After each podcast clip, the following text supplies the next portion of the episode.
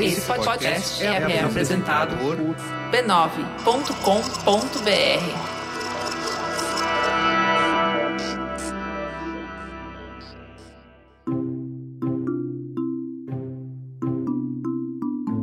Bem-vindas ao Histórias de Ninar para Garotas Rebeldes, um podcast do B9 em parceria com a Timbuktu Labs e com apoio do Bradesco.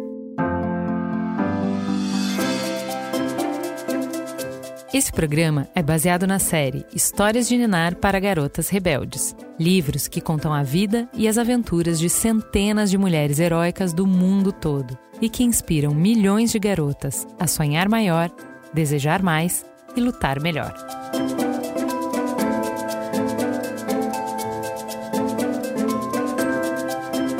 Quem conta a história de hoje é a Lígia da Veiga Pereira.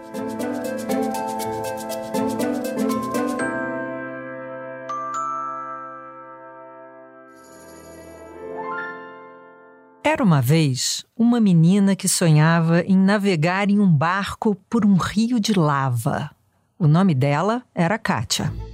Kátia Kraft vivia inquieta numa pequena cidade no nordeste da França. Sempre que podia, ela saía de casa para desenhar formações rochosas e coletar amostras para estudar depois. Os pais de Kátia a mandaram estudar em uma escola bem rígida, esperando que a disciplina preparasse a filha para uma vida tranquila. Mas em vez disso, a paixão dela pela ciência e pela aventura só aumentou. Quando Kátia era adolescente, foi ao cinema assistir a um documentário chamado Um Encontro com o Demônio, feito por um vulcanologista, que é uma pessoa que estuda vulcões. O filme acompanhava o cientista enquanto ele descia em crateras de vulcões e uma chuva fina de cinzas caía feito neve à sua volta.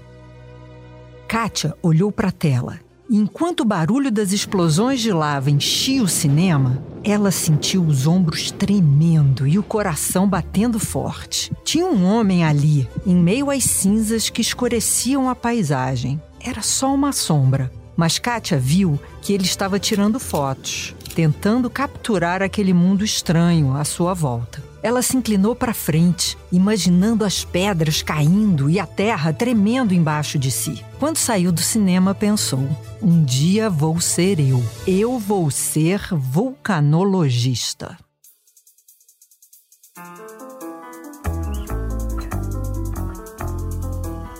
Eu sou Lígia da Veiga Pereira e este é o Histórias de Ninar para Garotas Rebeldes, um podcast com histórias de mulheres extraordinárias que nos inspiram. Esta semana, Katia Kraft. Kátia não pensava em outra coisa. Ela tentou uma vaga e foi aceita pela Universidade de Estrasburgo, na França, para o curso de geologia. Estudou pedras, minerais e todas as outras substâncias que formam as camadas da Terra. Ficou encantada com a evolução da crosta terrestre, de saber como as imensas placas tectônicas se deslocavam sobre o núcleo, formando montanhas, cânions, ilhas, terremotos e erupções vulcânicas, nas quais a lava era cuspida para o alto, até o céu. Ela leu todos os livros da biblioteca da faculdade sobre vulcões. Uma noite, quando estava devolvendo um montão deles, outro estudante se aproximou e começou a examinar os títulos que ela carregava. Ah, disse ele, é por isso que eu nunca acho os livros de vulcanologia. Eles riram e se apresentaram. Kátia ficou sabendo que o nome dele era Maurice e que ele também era apaixonado por vulcões. Maurice fazia modelos de vulcões desde que tinha oito anos e já tinha até visto um pessoalmente. Rapidamente, os dois se tornaram parceiros de estudos, um ajudando o outro a aprender. Quando um deles descobriu uma coisa nova na aula, marcavam de se encontrar depois para uma conversa animada. Sempre que Kátia tirava uma boa foto de uma formação rochosa mais interessante, a primeira pessoa para quem mostrava era a Maurice. Ela sabia que tinha encontrado a pessoa com quem queria passar o resto da vida. Maurice não só apoiava seus sonhos, como queria visitar os vulcões mais perigosos com ela. Maurice e Kátia se formaram em Estrasburgo se casaram e partiram em busca do seu primeiro vulcão. Eles sabiam que seu destino não era passar a vida em um laboratório. Como eram recém-formados, Kat e Maurice tiveram que trabalhar duro e economizar para financiar seus primeiros projetos. Para a lua de mel, decidiram fazer uma viagem de aventura e pesquisa e escolheram um vulcão ativo que fica na ilha de Stromboli, na costa oeste da Itália. Kátia não tinha dinheiro para comprar o equipamento de proteção. Então, criou seu próprio uniforme de vulcanologista, uma touca de tricô vermelha para proteger os cabelos curtos e castanhos das cinzas e um macacão de lona caque, que ela remendava com tecido grosso sempre que as brasas do vulcão faziam furos nele. Apesar de gasto e remendado, Kátia usou seu macacão como uma armadura quando foi para a base do vulcão Stromboli. Ela respirou fundo o ar rico em enxofre e começou a escalar para cima.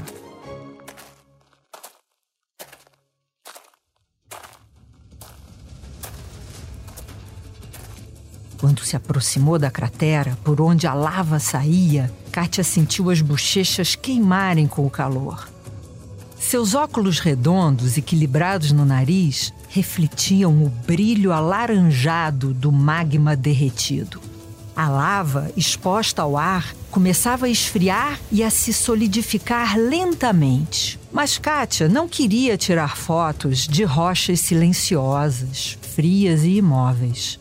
Ela queria capturar o movimento da lava que fluía, carregando pedaços da crosta endurecida que se quebrava e explodia enquanto escorria pela terra. Queria o brilho da lava líquida, borbulhando, densa em jatos dourados. Ela queria mostrar a lava como um mar revolto pela tempestade. Para isso, se aproximou mais e mais da fonte do brilho alaranjado. Ela sentiu as partes metálicas da câmera esquentando nas suas mãos e caprichou nas fotos. Kátia queria mostrar para todo mundo o poder e a beleza dos gigantes de fogo que tanto amava.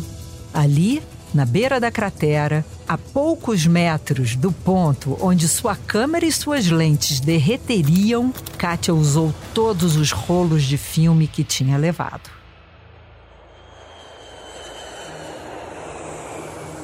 Quando Kátia e Maurice voltaram de Stromboli, dividiram sua experiência com todo mundo que quisesse ouvir: repórteres, professores, estudantes e colegas. Kátia tinha conseguido captar e fotografar de perto a atividade vulcânica de um jeito que ninguém nunca tinha visto. Todos reagiram às imagens dos crafts com encantamento, admiração e, o melhor de tudo, com recursos para mais projetos. Kátia não tinha conseguido aquela atenção toda porque tinha o melhor equipamento ou mesmo por ter descoberto um novo vulcão. Era porque ela era absolutamente destemida e dava para ver isso pelo trabalho dela. For me, the danger is not important. I am afraid when I go in a car, but on volcanoes I forget everything.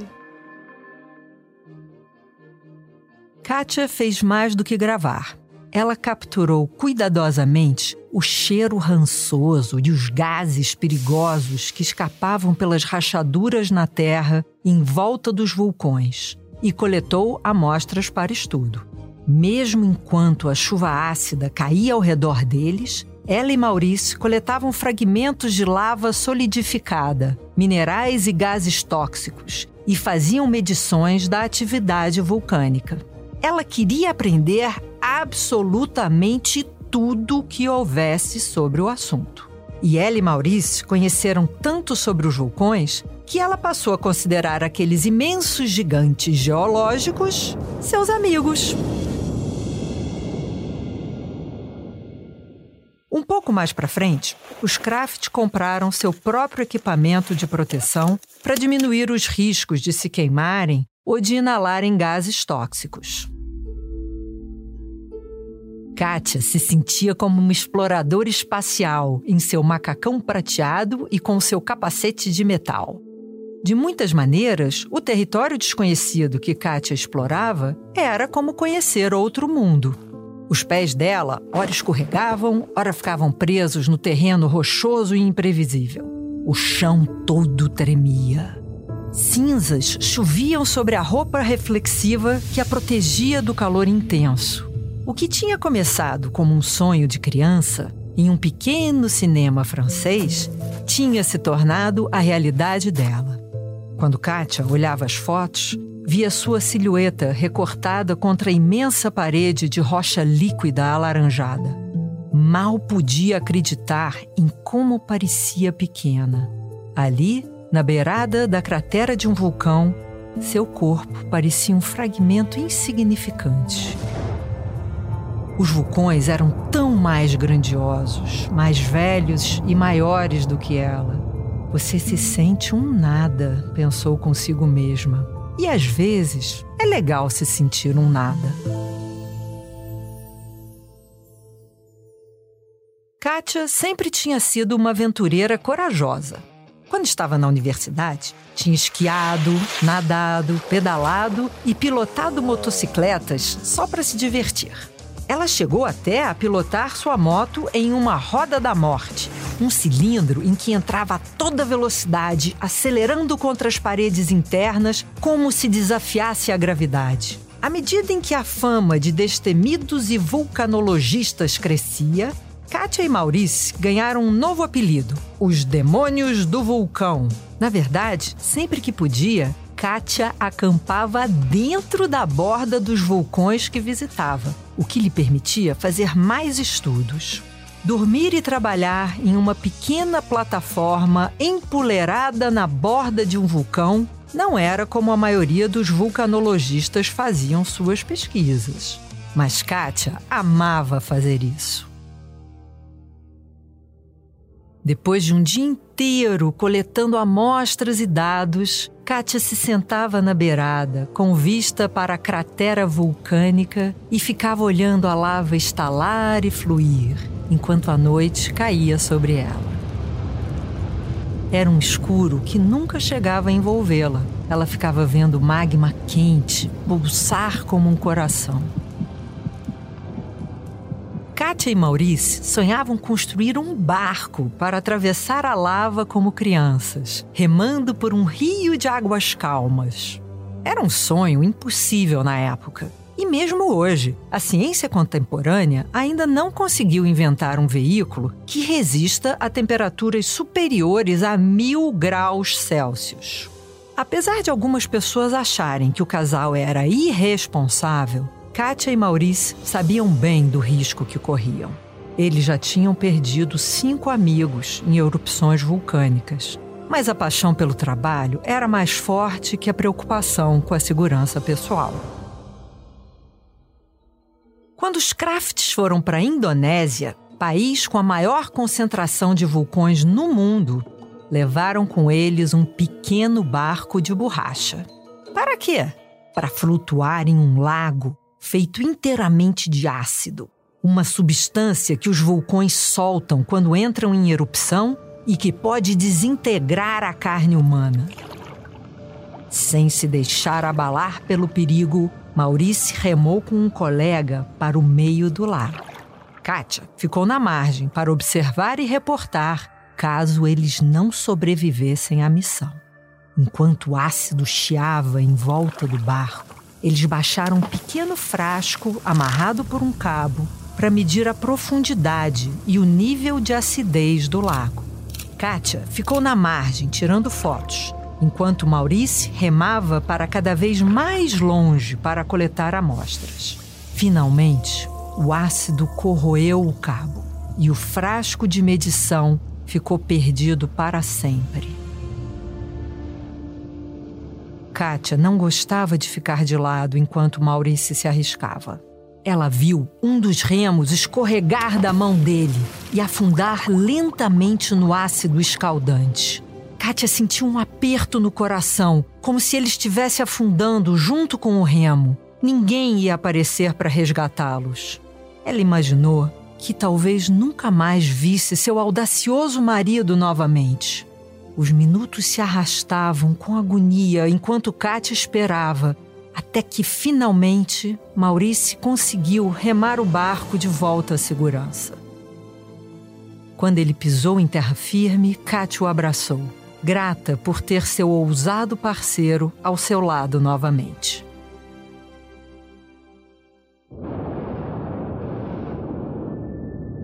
Quando o vulcão era explosivo ou imprevisível demais para que eles acampassem na borda, Kátia e Maurice ficavam no lugar mais próximo possível. Em 1973, um vulcão recém-formado entrou em erupção sem aviso e lá foram os crafts para o sul da Islândia. Enquanto a cidade inteira era evacuada para uma área segura, Kátia e Maurice descarregaram seu equipamento em um hotel próximo. Na hora em que Kátia foi pegar a bolsa para pagar, o dono do hotel a interrompeu com um gesto. Este prédio não vai resistir nem até o fim da semana, disse ele. Não posso ficar com seu dinheiro. Usando o hotel como base, Kátia e Maurice faziam viagens diárias ao vulcão. Em uma noite, Kátia conseguiu sair pela porta da frente. Na manhã seguinte, já tinha uma pilha tão grande de cinzas do vulcão que ela precisou sair pela janela do segundo andar. E em vez de sentirem medo, Kat e Maurício estavam encantados com aquela aventura. Mesmo quando a erupção de lava estreitou a entrada do porto por onde tinham chegado, ameaçando fechar completamente a passagem para o mar, Kátia continuou a trabalhar. Depois de 23 anos de viagens e pesquisas, Kat e Maurice eram os vulcanologistas mais famosos do mundo. Dos 500 vulcões ativos no mundo, eles tinham estudado quase 300. Sempre que havia sinal de erupção, eles faziam as malas e iam para o lugar. Às vezes, havia dois vulcões em erupção ao mesmo tempo. Aí, eles se separavam para cobrir mais terreno mas em 1991, os dois foram chamados à mesma erupção no Monte Unzen, na ilha do Japão. Eles escalaram os arrozais que cresciam ali perto, subindo até um platô baixo que ficava pouco mais de 3 quilômetros do cume do vulcão. 41 pessoas, a maioria delas geólogos e jornalistas, se uniram a eles naquele dia. Então, sem aviso, um fluxo de lava piroclástica se soltou. Os próprios Kraft tinham alertado o público sobre fluxos de lava piroclástica. O imenso rio de lava avança mais veloz que um carro em disparada e é um dos fenômenos mais perigosos que podem acontecer durante uma erupção. Não havia tempo para reagir.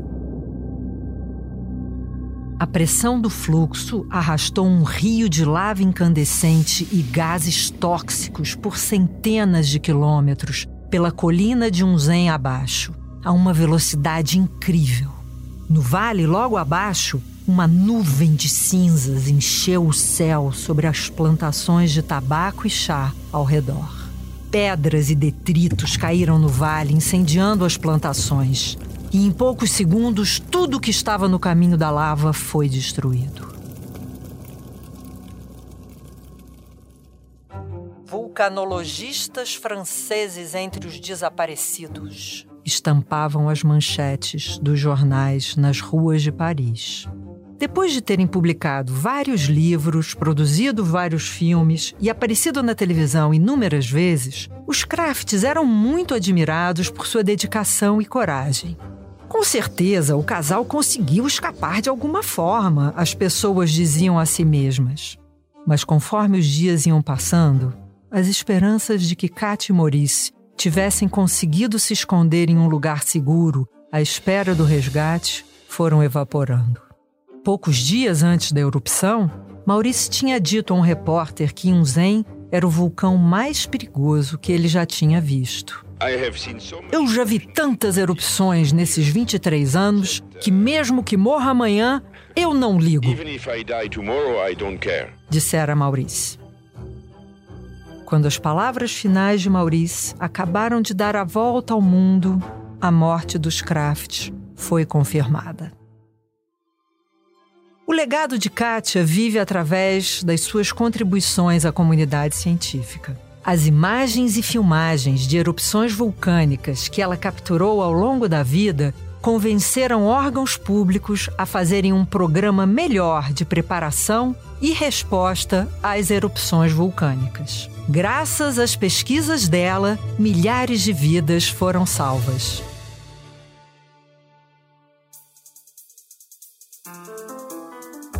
Oi, eu sou Alice, tenho 12 anos e sou do Rio de Janeiro.